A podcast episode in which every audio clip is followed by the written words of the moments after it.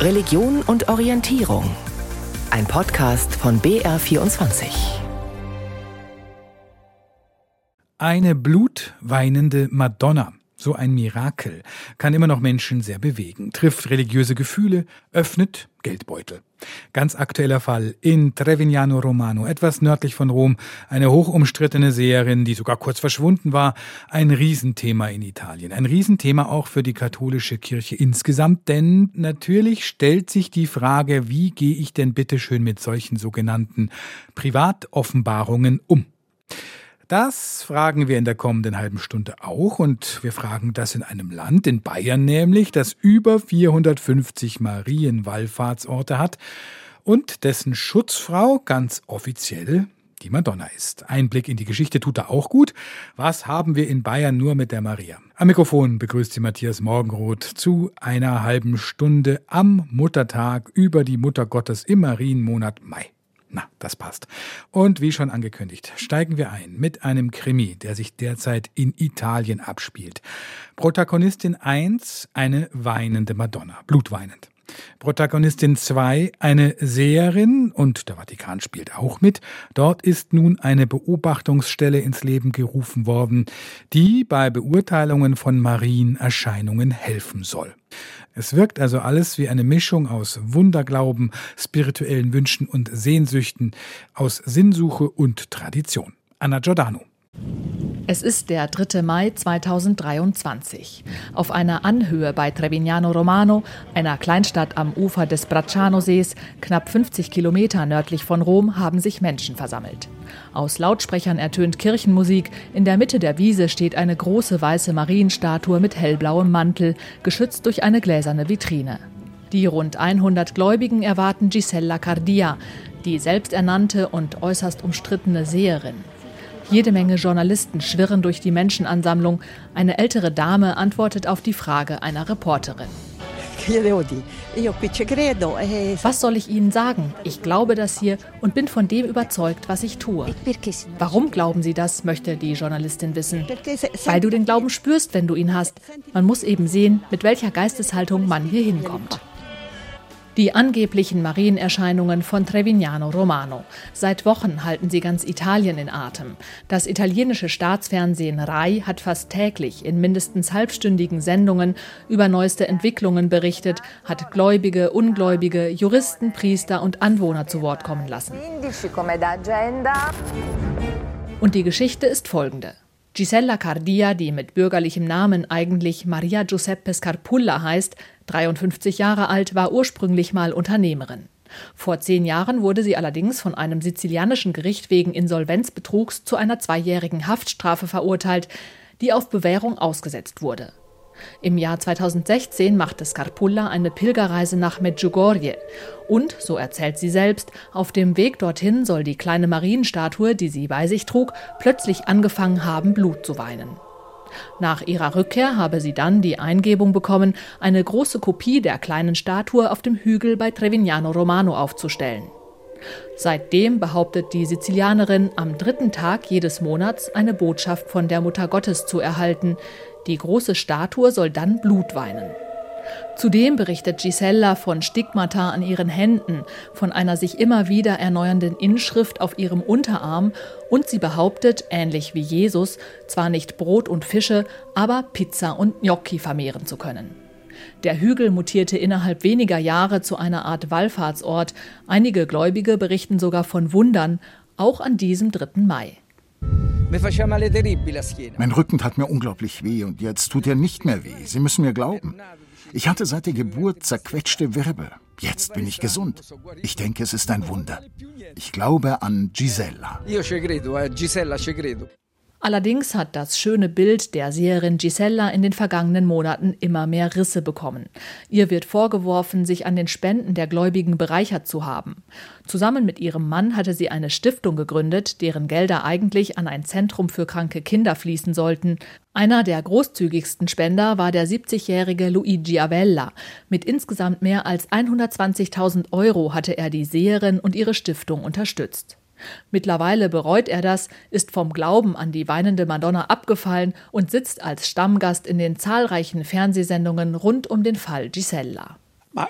Ich hoffe immer noch, dass der Bischof die Gläubigen dazu auffordert, nicht auf den Hügel zu gehen. Natürlich lasse ich dem Bischof aber die Entscheidungsfreiheit, weil er eben der Verantwortliche der Diözese ist.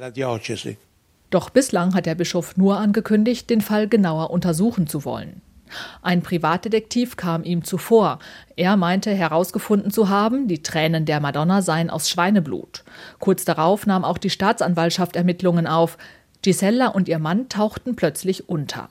Die Erscheinung vom 3. April fiel aus. Doch einen Monat später, am 3. Mai, ist sie wieder da. Die Journalisten wollen wissen, wie es mir geht. Mein Glaube macht, dass es mir gut geht, weil ich Gott auf meiner Seite habe und die Madonna. In diesen letzten zwei Monaten habt ihr mich wie ein Monster dargestellt. Ihr habt gesagt, ich sei eine Betrügerin. Ihr habt gesagt, dass ich mit Millionen Euros geflohen bin. Aber ich bin hier und ich werde hier bleiben. Ich werde weiter an diesem Ort beten, der von Gott gesegnet ist. Und wo ich das jetzt gesagt habe, können wir nun anfangen zu beten.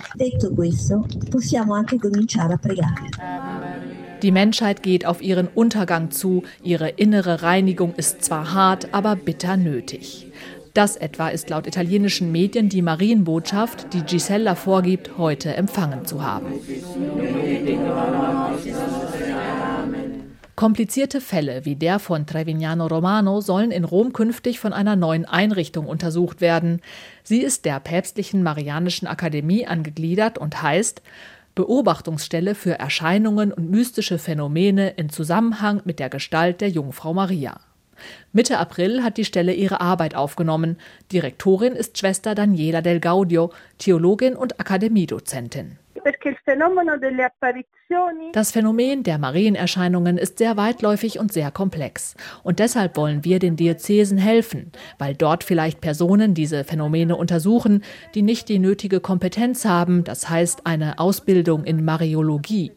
Und diese Beobachtungsstelle, die übrigens vom Heiligen Stuhl anerkannt ist, kann also helfen, solche Erscheinungen maßgeblich zu beurteilen. Eh, aiutare nel discernimento delle apparizioni. Die Normen, die bei dieser Beurteilung greifen, seien dabei diejenigen, die die Glaubenskongregation bereits vor mehreren Jahrzehnten festgelegt habe. Schwester Del Gaudio betont, Marienerscheinungen seien immer Privatoffenbarungen, die an den Gottesoffenbarungen der Bibel nichts ändern würden. Sie könnten aber an etwas erinnern, was in der heutigen Welt zum Beispiel in Vergessenheit geraten sei. Das erste Kriterium ist also zu analysieren, ob der Inhalt der Offenbarungen mit den Offenbarungen der Bibel konform ist.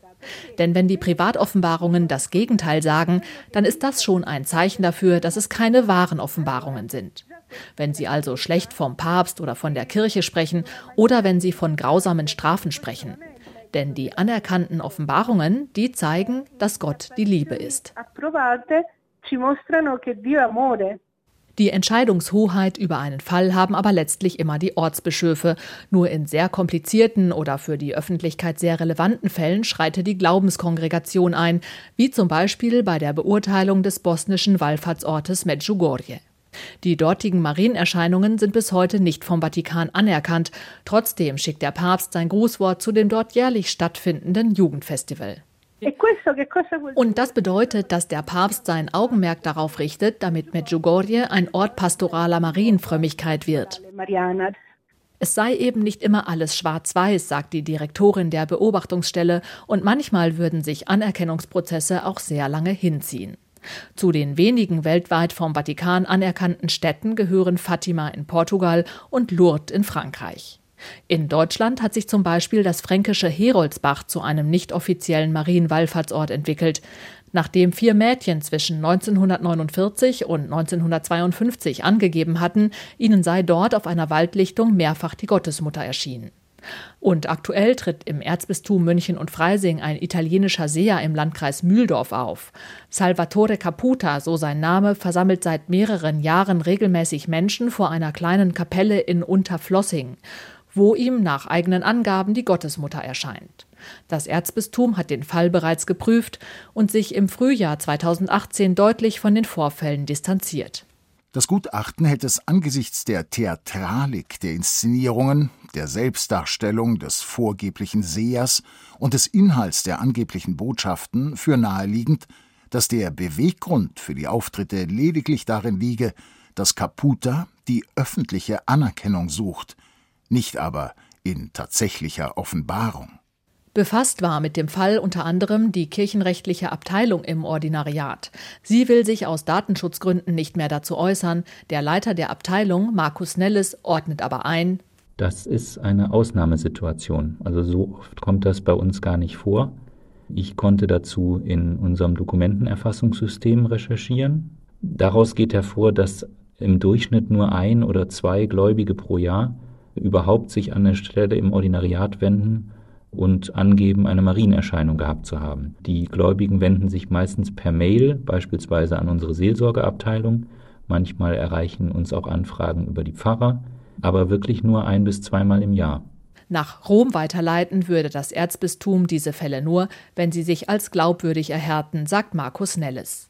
Trotzdem, für Schwester Daniela del Gaudio von der neuen Beobachtungsstelle im Vatikan kommen weltweit ganz schön viele Marienerscheinungen zusammen. Es gebe noch keine statistischen Erhebungen dazu, sagt sie, aber ihrem Eindruck nach kämen die meisten aus Lateinamerika. Ein Haufen Arbeit sei es, der auf sie und die Beobachtungsstelle zukomme. Und natürlich auch auf die Bischöfe weltweit, die über die Fälle letztlich entscheiden müssen.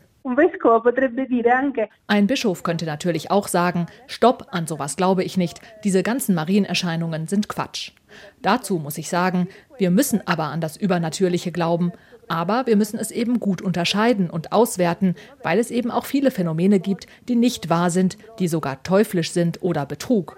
Aber die Kirche muss an das Übernatürliche glauben. Es gibt Marienerscheinungen, wir wollen nicht sagen, dass es sie nicht gibt. Spannende Fragen. Auch und vielleicht gerade in Bayern. Gehe auch öfter nach Edötting, die Maria besuchen, beten und dann passt es. Maria ist ein Vorbild aller Mütter und Frauen und, und daraus können wir aus der Bibel sehen, dass die Mutter Gottes schon alles durchgemacht hat und da wenden wir uns hoffnungs- und vertrauensvoll an Maria als Fürbitterin bei Gott. Das ist unsere Überzeugung. Also ich bin nicht gläubig, deswegen habe ich da auch keine also, rituellen Verbindung zu dem Ganzen. Ich äh, finde die solche Wallfahrtskirchen als Bauwerk gar nicht schön. Es ist halt eine Herzensangelegenheit. Also es ist nicht so, dass ich einfach nur hergehe und eine Kerze anzünde und wieder heimfahre, aber auf jeden Fall kommt es vom Herzen. Mai ist der Monat für viele, viele Marienwallfahrten. Es gibt eine sehr große und eine sehr ernstzunehmende Marienfrömmigkeit hierzulande. Woher kommt das alles? Warum ist Maria die Patrona Bavariae, die Schutzfrau des Landes? 1916 wurde dieser Titel übrigens offiziell vom Vatikan vergeben. Davor hat er aber schon jahrhundertelang existiert. Und das ist vor allem einem Mann geschuldet, der fast ein halbes Jahrhundert regiert hat. Kurfürst Maximilian I. Und der hat zu Zeiten der Gegenreformation Bayern, so kann man es wirklich sagen, zu einem Marienstaat umgeformt. In Abgrenzung zu den Protestanten, die ja bekanntermaßen mit Maria etwas nüchterner umgehen. Es gilt also, in die Archive zu schauen. Und das hat Friederike Wede getan. Sie hat mit einem ausgewiesenen Marienexperten gesprochen, mit Roland Götz. Er ist Theologe, Kirchenhistoriker und Leiter der Bildungsarbeit beim Archiv des Erzbistums München und Freising. Wir sitzen hier im Lesesaal von Archiv und Bibliothek des Erzbistums München und Freising. Dieser Raum war einmal die Sakristei der Münchner Karmeliterkirche. Die Kirche ist im Zweiten Weltkrieg großenteils zerstört worden und ist heute keine Kirche mehr. Aber die Sakristei, die nicht von Bomben getroffen wurde, hat noch ihre barocke Ausstattung mit Stuck von einem Italiener und mit einigen Deckenbildern, in denen es um Marienverehrung geht. Genau, hier haben wir sie gleich über uns.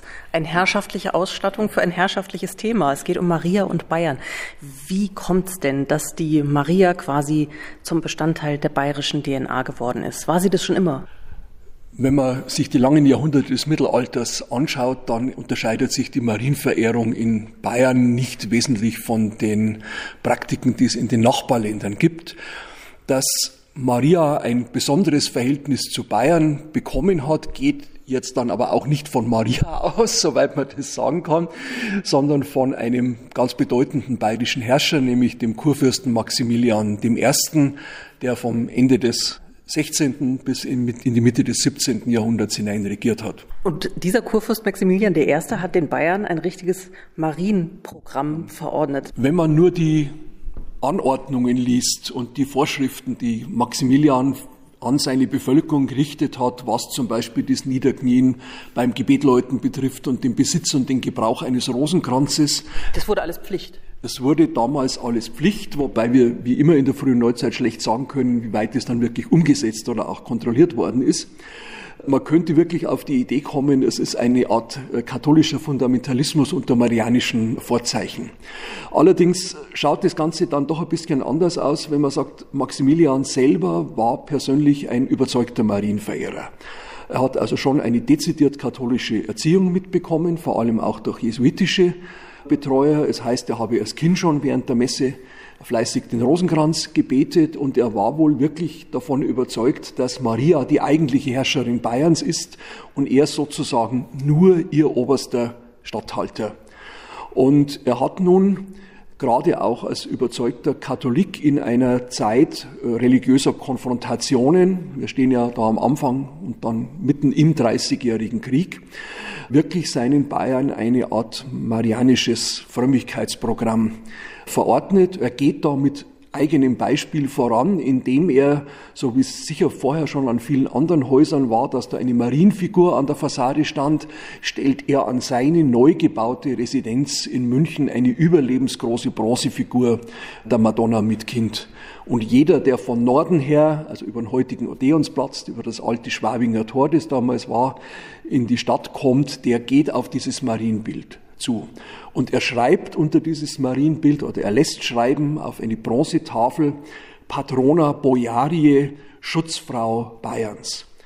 Und jetzt ist der Begriff Patrona etwas, was aus dem alten römischen Bereich kommt. Das waren mächtige Herren, denen sich andere als Klienten unterstellt haben, die auf seine Fürsprache und seinen Schutz äh, hoffen konnten. Und so sieht Maximilian sich selber als den ersten der Schutzbefohlenen Marias und mit sich stellt er sein ganzes Land dem Schutz Marias anheim. Was haben Sie denn da eigentlich noch liegen? Wir haben eine ganz kleine Kollektion auch von Münzen und Medaillen hier im Archiv. Die größere Sammlung bei den Kollegen im Diözesanmuseum, aber es hat gereicht, um Ihnen marianisches Geld aus Bayern mitzubringen, nämlich einen sogenannten Marientaler, wo auf der einen Seite der bayerische Kurfürst Max III. Josef drauf ist und auf der Rückseite das Bildnis der Madonna mit Kind mit der Umschrift Patrona Bavariae und das Ganze ist von 1765. Also bis weit ins 19. Jahrhundert hinein waren auf den großen bayerischen Silbermünzen die Madonna äh, mit dem Jesuskind äh, dargestellt. Die, die, diente die auch im mhm. ganz normalen Zahlungsverkehr? Ja. Denn das ist ja ein ganz schönes Gerät. Das ist schon ganz, ja, also das waren 144 Kreuzer, das ist schon mehr als ein Tageslohn eines Handwerkers, allein diese Münze. Aber also die sogenannten Marientaler haben sich ganz großer Beliebtheit erfreut. Und heute kann man sie ab und zu auch einmal so als Kettenanhänger äh, sehen, dass Frauen die durchaus auch äh, um den Hals tragen oder als Teil von Schützenketten bei Schützenvereinen oder wie auch immer. Es ist also immer dieses gleiche Bild, die auf der Wolke thronende Gottesmutter mit dem segnenden Kind. Was ist denn heute noch von diesem Erbe übrig? Zur offiziellen Patrona Bavaria, also zur Schutzfrau Bayerns, ist sie ja erst später geworden eigentlich, nämlich durch Benedikt XV. dann. Das kommt erst darauf an, wie man sieht. Also aus der Sicht des Kurfürsten Maximilian oder damals noch Herzogs Maximilian war, wenn er für sein Land sich eine Schutzpatronin wählt, dann war das so, unabhängig von irgendeiner kirchenamtlichen Zustimmung. Aber 300 Jahre später war der letzte bayerische König Ludwig III. irgendwie doch anders in seiner Haltung und er wollte vom damaligen Papst Benedikt XV. offiziell genehmigt bekommen, dass Maria mit eigenen Gottesdienstfeiern als Schutzfrau Bayerns offiziell verehrt wird. Das ist ihm dann auch genehmigt worden und 1917 wurde erstmals in ganz Bayern dieses Fest der Schutzfrau Bayerns gefeiert, das ja heute immer am 1. Mai gefeiert wird. Wo hat denn Maria im Archiv des Erzbistums München und Freising ihre Spuren hinterlassen? Wir finden marianische Spuren an ganz unterschiedlichen Orten. Zunächst, es gibt seit dem 17. Jahrhundert ganz viele Bruderschaften, also wenn man so will, fromme Vereine, die sich einer speziellen Variante der Marienfrömmigkeit gewidmet haben. Sehr oft war das das Rosenkranzgebet, aber es haben sich zum Beispiel auch die Schiffleute von Nussdorf am Inn dem Schutz Marias bei ihrer gefährlichen Tätigkeit auf den Binnengewässern anvertraut. Und äh, diese Bruderschaften mussten kirchenamtlich errichtet werden und die ganzen Genehmigungsakten, die haben wir hier. Mitglieder, also Menschen, die sich dann dieser Bruderschaft eingeschrieben haben, haben sehr schöne, dekorativ gestaltete Mitgliedsformulare bekommen, sogenannte Bruderschaftsbriefe. Und wir haben eine Sammlung von einigen hundert solcher Bruderschaftsbriefe hier im Archiv und die allermeisten Bruderschaften sind dann auch der Marienverehrung gewidmet. Eine weitere Fundstelle von Marienverehrung sind sogenannte Mirakelbücher. Das sind Aufzeichnungen von Wallfahrtsorten, wo die Geistlichen all die Geschichten die Sorgen und Nöte der Menschen einschreiben, in denen sich die Menschen an die Fürsprache Mariens gehalten haben und nach ihrer Überzeugung auch erhört worden sind. Und es gehörte sich dann ja, dass man zum Dank zum Marienwallfahrtsort auch pilgert, dort einen Gottesdienst äh, besucht und den Geistlichen sagt, weshalb man hier kommt, was man alles gelitten hat, welche Sorgen man gewesen ist und wie dann auf die Anrufung Marias hin Gott wunderbar geholfen hat. Mirakelbücher sind mit die wichtigsten Quellen, um über das Alltagsleben, über die Sorgen und Probleme der einfachen Menschen etwas zu erfahren, die sonst niemand aufgeschrieben hätte. Und es sind Hunderttausende von kleinen Geschichten, die in den Mirakelbüchern des Erzbistums dokumentiert sind. Einige Dutzend dieser Mirakelbücher bieten wir inzwischen auch online an. Man kann also virtuell von jedem PC aus darin blättern und es finden sich auch immer wieder anrührende Geschichten des Vertrauens auf Maria und der Überzeugung, dass Gott auf Marias Fürsprache hin auch wirklich wunderbar geholfen hat. Friederike Wede war bei Roland Götz, dem Leiter der Bildungsarbeit beim Archiv des Erzbistums München und Freising. Und sie hat mit ihm über die Herkunft der spezifisch bayerischen Marienfrömmigkeit gesprochen. Und damit haben wir jetzt im Marienmonat Mai und das auch noch am Muttertag der Gottesmutter genug gedacht. Das war Religion und Orientierung auf BR24 mit einem Blick auf aktuelle und historische Marienvorstellungen und Erscheinungen. Am Mikrofon verabschiedet sich Matthias Morgenroth.